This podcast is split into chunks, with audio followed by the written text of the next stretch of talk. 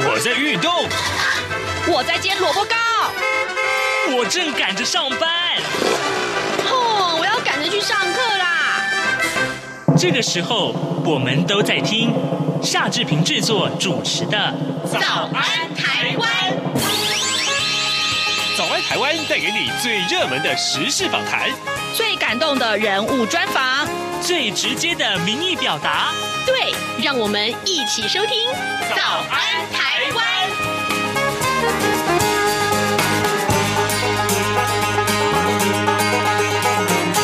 早安台湾，我是夏志平。今天是二零二二年的五月六号，星期五。最近呢，台湾的疫情严峻呢，几乎每一天的确诊感染人数呢，或者是防疫的相关规定，都是媒体上受到瞩目的焦点。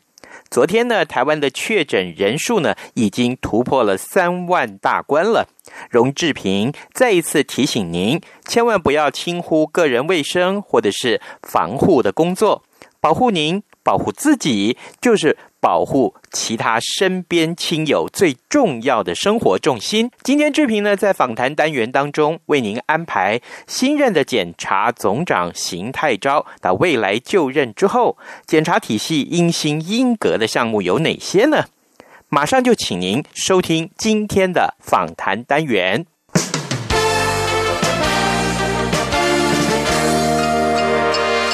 早安，笔记本。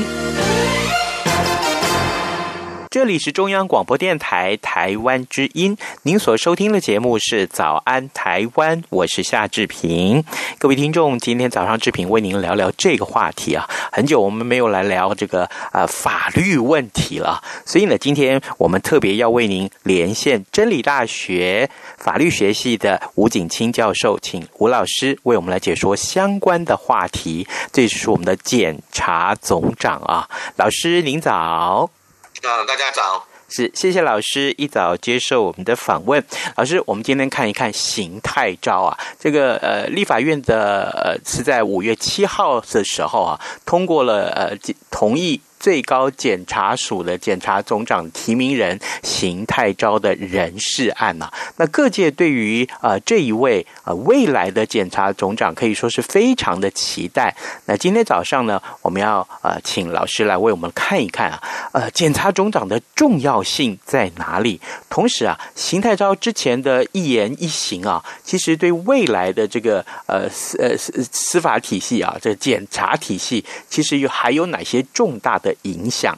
首先，我们想先请教老师啊，呃，邢泰昭在接受立法院啊、立法委员质询的时候啊，他曾经表示说，哎，如果说他有机会担任检察总长，呃，对于这个冤错案件的平反呢、啊，将会演绎成立一个跨级跨辖的这个纵向跟横向的联系平台，纵向跟。横向的里这个跨辖还要跨级的这个重要性是什么？难道目前不是这样子的吗？老师，这是怎么样呢？呃，我我先讲一下哈，就是再审跟非常上诉的不同哦。就是如果针对一个已经确定的判决哈，那原则上它有既判力哦，任何人都不可以。推翻哈，嗯，那只有借由两个管道，一个就是再审，一个就是非常上诉。那这个再审呢，当然被告本身当然可以提起再审嘛。如果被告死亡的话，那他这个家属可以，呃，为他的利益提起再审嘛，哈。那这个检察官呢，他呢也可以为被告的利益提起再审，哦，任何一个检察官都可以，哈，只要他认为说。这个被告是被冤的，他、啊、已经已经已经确定判决，那检察官也可以替这个被告的有罪判决去申请再审哦。那这个是再审的部分。那如果是非常上诉呢，那就不是不是什么被告检察官可以提了，那全国就只有一个人能提，就是检察总长哦。那那两者呢，就是说在你要提起再审，是针对说。那个法院哈，那个判决对事实有误认哦。那如果是非常上诉的话呢，就以这个判决有没有违背法令哈。所以两个部分不管在诶可以提起的资格以及门槛哦，事实上是不一样的哈。那所以呢，如果是这样子的话哈，那原则上呢，听起来这个新的这个检察总长哦，他提到要做跨平台，好像是有意义的哦。嗯，但是我还是觉得实质意义并不大了哈。哦，为什么？我们首先来看这个这个被诶检察官为被告利益申请再审的问题哦。那大家可能要先想一个问题了哦。今天这个这个被冤的被告哈，如果如果他真的是被冤的了哦，啊是谁起诉他的？就是原来检察官吧，对啊，原来的检察官。察官。所以呢，今天如这个就是一个很现实面的问题啦，哈，就是说你起诉检察体系起诉的被告，然后有罪确定了，然后呢，我们要想一个一个一个道德风险的问题哦，哈，检察官为被告利益去提起再审的可能性高不高？嗯，可能不高啦。对啊。哦，嗯，对啊，因为因为为什么？因为。因为哦，如果说，因为当然提起会去提为被告利益提起再审的检察官，一定不是当初起诉的检察官呐、啊，是，对不对？对。哦、起诉的检察官他怎么可能去为被告利益？因为因为这个很现实面的问题啊。因为哦，你如果替被告的利益申请再审，不管是不是原来起诉他的检察官，或者是其他的检察官，我们都要考虑，万一以后被翻案了，那当初起诉哦这个被告的这个检察官会怎样？嗯。他会有刑法的问题耶，对啊，他有滥权追诉罪的问题耶，对，就算没有到那个程度，也有行政惩处的问题哦。他要去，他这个检察官肯定要被送法官评鉴嘛。嗯，对。那那这个就有道德风险啊，就是说，我们我们的刑诉法虽然这样规定，但老实讲，在现实面，检察官主动为被告利益申请再审的例子是微乎其微啦。嗯，哦，因为这个有道德风险嘛。那那在前一任的检察总长江惠明啊。哦，在他任内呢，事实上他已经在大力提倡，就是说有错就是要改了。嗯，对，我我我觉得这一点，就是说你有错，检察体系如果确实真的有错，我们就自己认错，我们就主动为这个这个被告来申请再审。哦，在前一任检察总长江惠民的任内，事实上做的蛮多的啦。嗯，哦，当然是我说多是比起过去那个案件量还是非常非常少。嗯，哦，好，那尤其是到了江惠民尾巴的时候，还替一位那个之前前几年那个百官行诉有没有？哦，哦，一个对，那个那个当时呢被冤的那个那个叫朱庆恩嘛，哈、嗯，那个经理嘛，哈，是，那那去申请再审嘛，哈，这个是一个例子，但是这个比例事实上是非常非常低。还有就是说，目前已经被特赦的韩玉平将军有没有？嗯、哦，韩玉平将军花莲。花莲高检也有替替这个韩玉平，不过因为他特赦就没有意义，所以这个比例是很低的。而且在前一任这个江瑞民的检察总长任内已经在做这些事了。那那邢太昭现在讲应该是说哈，他可能要整合哦，非他只有他享有的这个唯一的权利就是非常上诉，把它整合起来。就是说，因为哦，我刚虽然刚才讲说。非常上诉只有检察总长能提啦，哦，那但是往往哦，检察总长日理万机啊，怎么可能他会知道那么多的确定判决哪些违背法律？那一定是由谁？一定是由那个那个被告哦，或者是被告的家属，或者是底下层的检察官哦，认为说这个判决有疑，然后呢才呢哦向呢这个这个我们的检察总长来申请嘛，对不对？再由他来决定嘛，哦，所以呢，基本上因为。到底这个判决是不是有误判等等等哈？那呃，再审是由个别检察官，然后呢，这个非常上诉是由检察总长，但老实讲还是都由下层的检察官发动的啦哈。所以他可能是呢，我就干脆建立一个一个平台，然后来来把这两个整合起来。但是我是觉得这个也不用整合啊，不用什么平台，因为因为现在就已经是不不就是这样做了吗？所以我认为这个这个整合平台不是重点呐。哦，而是重、嗯、还是回到我刚才的问题啦，检查体系有没有自我反省的能力？这个最重要了。是检查、哦、你你没有这个反省的能力，老蒋，你建立平台也没有意义呀、啊。你不愿意认错啊？嗯、你不愿意认错的话，啊，你不不愿意主动去为被告利益申请再审，你建立这个平台有什么意义？我我觉得意义并不并不是那么大了，嗯、而且现在就可以做了，也不需要等到建立什么平台才能做啊。是。嗯那假定真的要建立这个平台，那其实其实那也是叠床架屋啊。呃，我觉得没有必要了哦，嗯、因为我不知道现在他讲的建立平台是要怎么去建立，因为你你是你是检察官最大的啊，你就是平台的不是吗？你你他就是平台的啦，你懂意思吗？嗯、他就是平台啊，我不我认为他建立这个平台是要干嘛？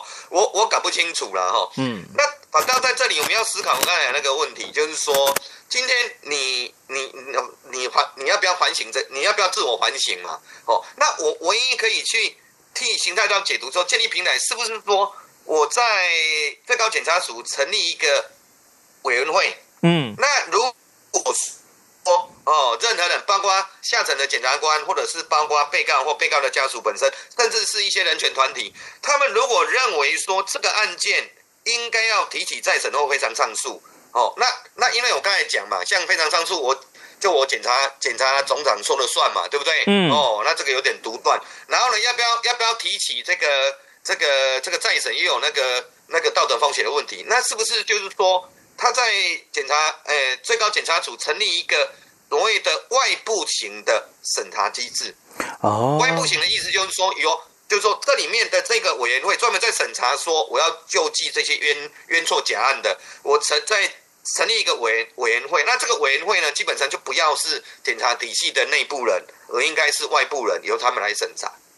嗯，我替他想到，如果要建立平台，建立这样的平台才有意义啦。是哦。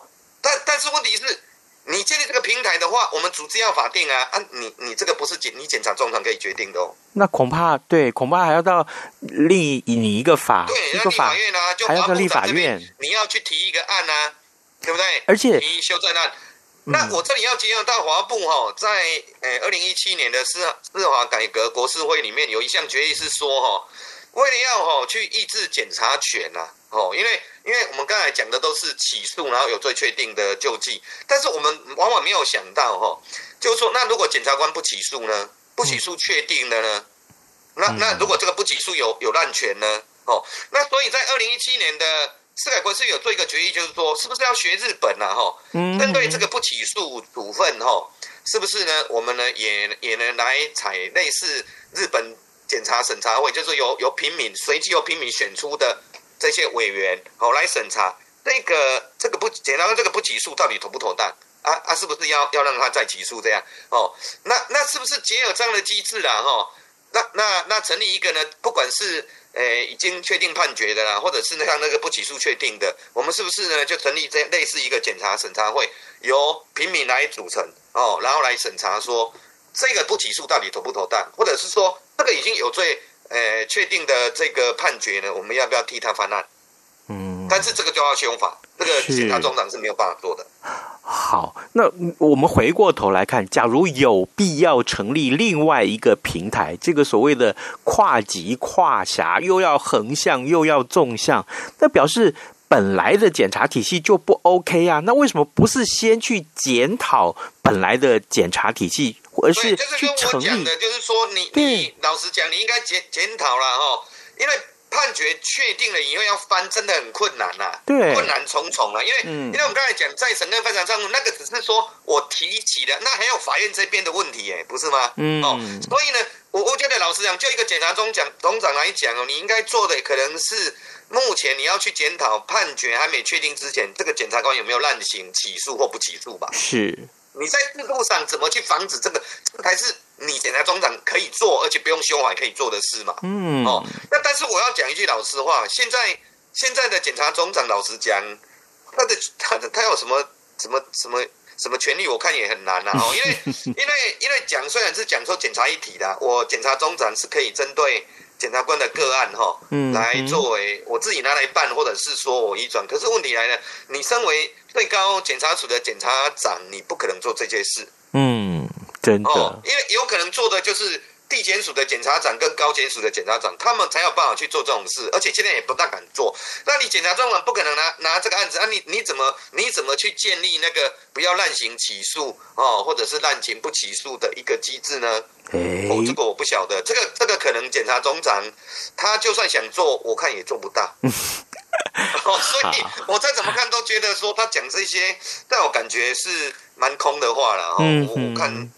好像实质意义并不大了。好，呃，各位听众，今天早上志平为您连线访问的是真理大学法律系吴景清教授，我们请吴老师为大家来解说啊。其实我们看到前一阵子这个消息，呃，检察总长邢泰钊他已经通过了在立法院通过了人事任命啊，那么当然他未来就要就任了。呃，我我我接下来呃要请老师先休息一下，我们先进一段广告啊，广告过后马马上就回到节目的现场来。儿子啊，等一下陪我去一趟邮局。妈，你去邮局要干嘛？去领钱转账。哦，不用这么麻烦啦，转账不需要临柜哦。嗯，这怎么可能？不去怎么提钱啊？行动邮局 App 通通都能搞定啊！新一代行动邮局 App 支援扫码收付、无卡提款、转账、线上缴费，少了携带现金的危险，也没有付错钱、找错钱的问题哦。哇，这听起来还不错哎。是啊，有了它，线上转账缴费省时又方便，你就不用再去领钱缴费那么麻烦了。哦，对了，如果你要去邮局，据点预约功能还能够帮你排队先抽号码牌哦。哎呀，真的很方便哎。那我们现在就去邮局办理申请。哎呦，不用啦，用金融卡搭配读卡机就能够在家申请喽。现在我们就上邮局的官网查查吧。以上广告由中华邮政提供。早安，台湾。正吃着什么样的早餐？吐司加火腿蛋，咬一口，然后收听中央广播电台。这里是中央广播电台台湾之音，您所收听的节目是《早安台湾》，我是夏志平。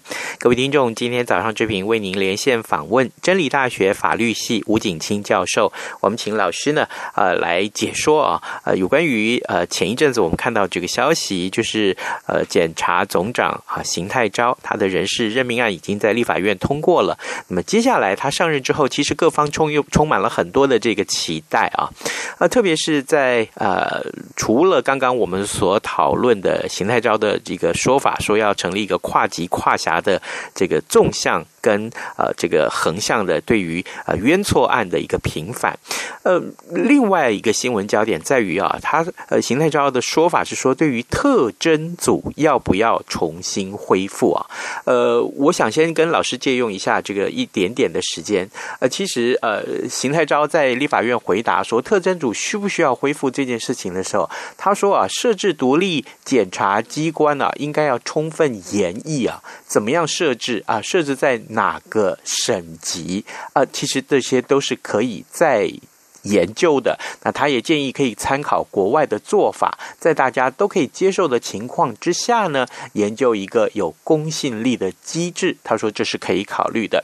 所以老师，我想请教你，其实呃，他的看法是如此，邢泰昭的看法是如此，但法界的看法有不一样吗？呃，对于这个特征组啊，这样一个过去存在，当然现在不存在啊，这这个成立有没有必要？这件事情是不是也值得我们大家来讨论？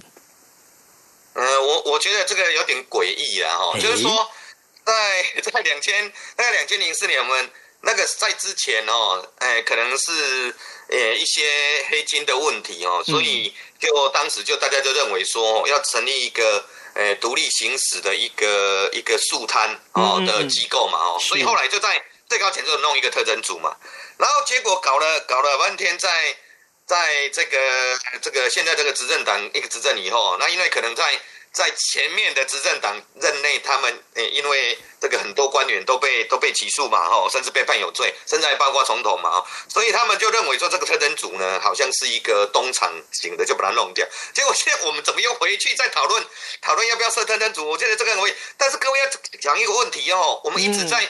在想说哦，是不是要要针对这个黑金的问题，有没有成立类似一个独立，像日本啊或韩国那一种特搜部啊，哦这种东西哈？可是呢，当我们在想这个问题的时候，是不是在某种程度反映说，现在的检察体系它不够独立，不够中立？嗯，是不是反映的这一点？嗯，是不是反是反映这一点哦？对。可是现在问题来了，我们呢？整个全民呢是应该要想要去成立一个新而独立的一个一个特征组呢，还是说我们好好去想哦，整个检察体系要独立，这个才是本源啊，不是吗？嗯，哦，所以所以你，我觉得这个都有点本末倒置啊。今天如果说哦，我们的检察体系让整个人民认为说你就是独立公正，你不会受到执政者。哦，任何政党的影响的话，请问一下，有必要再去另外弄一些一大堆什么特征组，有的没有吧？当然没必要，必要吗？当然没必要，没有必要嘛。所以我说，我说哦，谈谈这个问题哦，我觉得都是没有意义的事情啦。那个本源的问题没解决，当你的本源、你的检查体系不够中立、不够客观的时候，你还在最又像过去又在最高检察弄一个特征组，那就就很容易就形成打手了嘛。嗯，千万不要再走回头路了啦。哦，那当然我们要想一个问题啊，就是说。哎，那如果像其他国家成立这个，哎，人家也有成立啊，那那那没有的，你说在检察体系不足以。可是我们要想一个问题啊，比方说你日本啊，日本叫特搜部啊，日本特搜部它是放在哪里？它是放在各地检署啊，而且不是每个地检署都有啊。但是呢，一般来讲哦，比较都会型的地检署才会有嘛。为什么？因为都会型的才会有，因为如果是比较比较偏远的地区，那基本上没有什么黑金问题，一定是比较都会型的才会有黑金问题，所以他要。他要呢集中整个的资源，哈，找一些专门呢，哦，有有，比方说检察官，他对这个黑金、对经济经济这个犯罪以及相关的法制，他很专精的，我们把它集中资源嘛，来对抗这个黑帮，还有这些贪渎嘛，是哦，所以呢，基本上他是这样的做法嘛。那那如果说你是像台湾在讨论这个，是因为我们认为检察体系不够。中中中立客观，然后再把它弄那个出来。哎呀，你弄越多出来，啊，万一这个又又不够中立公正，又变成打手，我们是不是要要把它废掉？还没有再来一次？我觉得不需要去浪费那个时间讨论这个啦。嗯、哦，本源的问题才是最重要了。哦，这个是我坚持。所以邢太昭他他他当然审慎思考对，但是我觉得你不要去想那个问题。你作为一个检察官，就回到我刚才讲的，你你怎么让你底下的检察官要独立行使职权？你要想的是这个东西啦，不要再去找一些什么有的没有的了。我我觉得这个只会要让整个整个我们的整个体系更糟糕、更乱了。是老师，另外有个话题，我也蛮想请教你，就是立法委员也要求，就说啊，邢太昭啊，这就任之后应该要公开宣誓啊，说他要谨守宪法本分啊，不向总统报告个案。哎，这个老师之前曾经有某任的检察总长，对啊，就是有某一位检察总长在台美侦查终结之前就跑去，然后呢还被法院。判判决有罪确定嘛？对不对？对。但是各位还是要讲我刚才那个问题嘛？你要他做这个宣誓，表示我们对你整个检检察体是不是都不相信？嗯。如果我们相信的话，哎，我问各位，检察官要独立、公正、客观，不能呢拿着个案去跟总统报告，这个是不是检察官本来就该做的事？当然呢。啊，对啊，这是本分的，这个是法定义务啊。那为什么要宣誓？这本来你就该做的啊。那如果你不做的话，那你呢就有要负担相关的法律责任啊。之前的一某一位检察总长不就是这样的吗？所以呢，我们立法委员要他宣誓，表示我们就是对这个体系不相信嘛，嗯，对不对？包括你这个全国的检察官之首的检察总长，我也不相信你的中立客观性，我才要你宣誓嘛。我觉得这个是很可悲的事哦，也是现在这位邢太昭检察总长，我要对他的呼吁哦，嗯，表示立法委员。至少有一大部分的不有不能说一大部分，就是说至少呢有有部分的委员对你的中立客观性是有质疑的，所以才要让你做宣誓哦。所以在你任内这四年内哦，你就要你就要不断的去反省，我有没有做超过逾越法定我这个检察该做的事哦。我觉得你这个这个邢太昭本身从现在可能就要好好反省了。嗯，这件事啊，是，所以其实呃，如如果再发生像检察总长啊，向总统报告个案或特案，其实这件事情影响很重大呢。这个是非常非常严重的，尤其是哈、哦。嗯这这那一位检察长是在在马英九总统的时代嘛，对不对？嗯、哦，那当时就是因为最主要是因为这个案件才造成说现在的执政，那个时候是在野党的一直攻击你这个特侦组的这这个这个存在性的问题嘛，才因此把它废掉。我觉得这个案子是很关键性的。那结果现在换党执政，如果你这个检如果检察总长未来真的发生这种事，那可大了。那表示什么？表示我们的检察体系就永远没有办法中到中立客观嘛，嗯、就是说看哪个政党做事嘛。啊，这个我觉得是很糟糕的，这个一定是国家的灾难。是是，哦，原来如此，我们要这样去看待。各位听众，今天早上之平为您连线访问的是真理大学法律系吴景清教授。我们请吴老师为我们从检察总长的任命这件事情开始谈起啊，因为呢，新任的检察总长就要上任了。那我们也看到，其实邢泰昭啊，过去啊，在法学界啊，其实当然，呃，至少他也是一个有某种程度历练的人物啊。那呃，我我我还蛮想请教老师，就是说，呃，一般啊，法学界、法律界啊啊，对于邢太昭的就任有着怎样的期待？呃，不光是对他的期待，应该是说对于这个身份的的期待，对不对？嗯，这个这个期待，这个学界我不能代表学界，做我个人的想法了。是是，我还是强调延续我刚才讲的，就是说，长久以来哦，检察体系就是让。不管哪一党执政，就大家都一直在质疑你的中立客观性，哦，嗯、所以呢，这个期待就很简单，就是延续我刚才讲的嘛。你一个身为一个检察总长啊，哈，你如何怎样，在这四年的短短的四年的任内也不长嘛，就这就这四年嘛，哈，你以身作则嘛，哦，甚至呢，我认为你要好好盯盯一下你的你的下下层的检察官，不要呢。哦，这个滥权起诉跟跟这就就滥权不起诉，你还好做，如果能做到这一点，就是我觉得这是一个本分的工作哦。嗯、你把本分做好，我觉得就了不得了哦啊！所以来到二十一世纪，我们还在谈检察总长他的责任是要把本分做好，我是我在我感觉是有点悲哀的哦。哦，这个绝对不是全民之福啊！是，那对于检察总长的，就不管是任期也好啊，啊，他所赋予的责任呢，我的意思是说，呃，他的任期需不要更久？呃，或者说，呃，他未来的这个责任会是哪些呢？这些有没有一些新的一些看法或讨论？我是觉得哈，嗯，我，哎，我是觉得哈，四年如果能做事的话，四年就够了。太长的话，一定会一定会出现。滥权的可能性会非常高，所以我不建议就四年就好，因为不得连任，就四年就好了哦。嗯。那你说检身为一个检察总长，我觉得就是说，除了哦，他刚诶、欸、这个邢太照一直在强调要建立什么平台，我是觉得你不用建立的嘛，你就先做给我们大家看吧。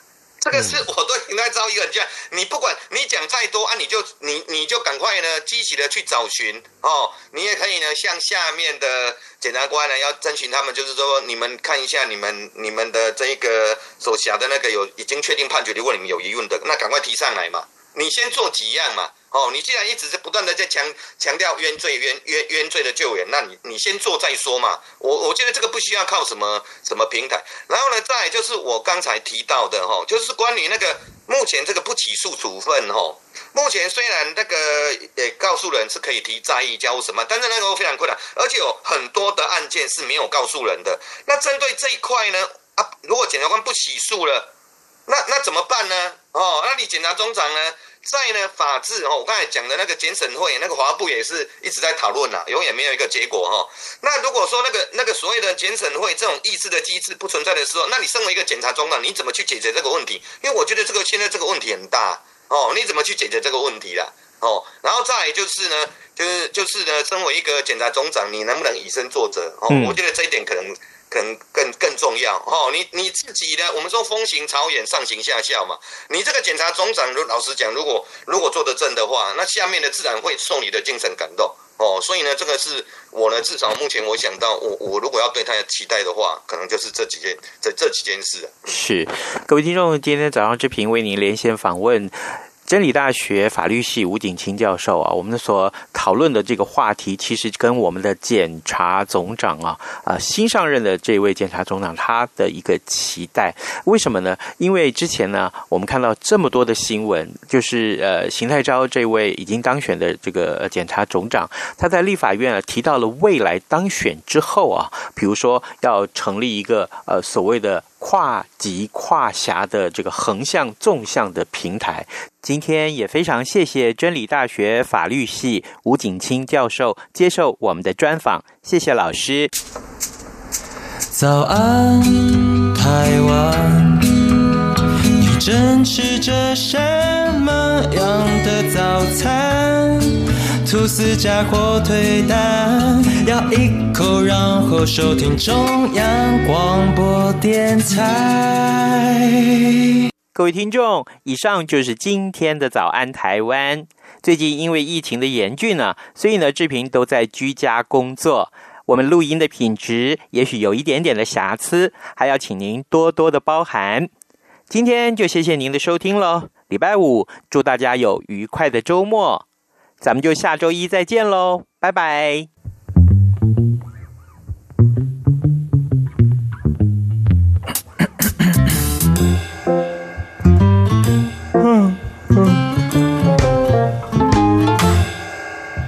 早安，你好，欢迎光临。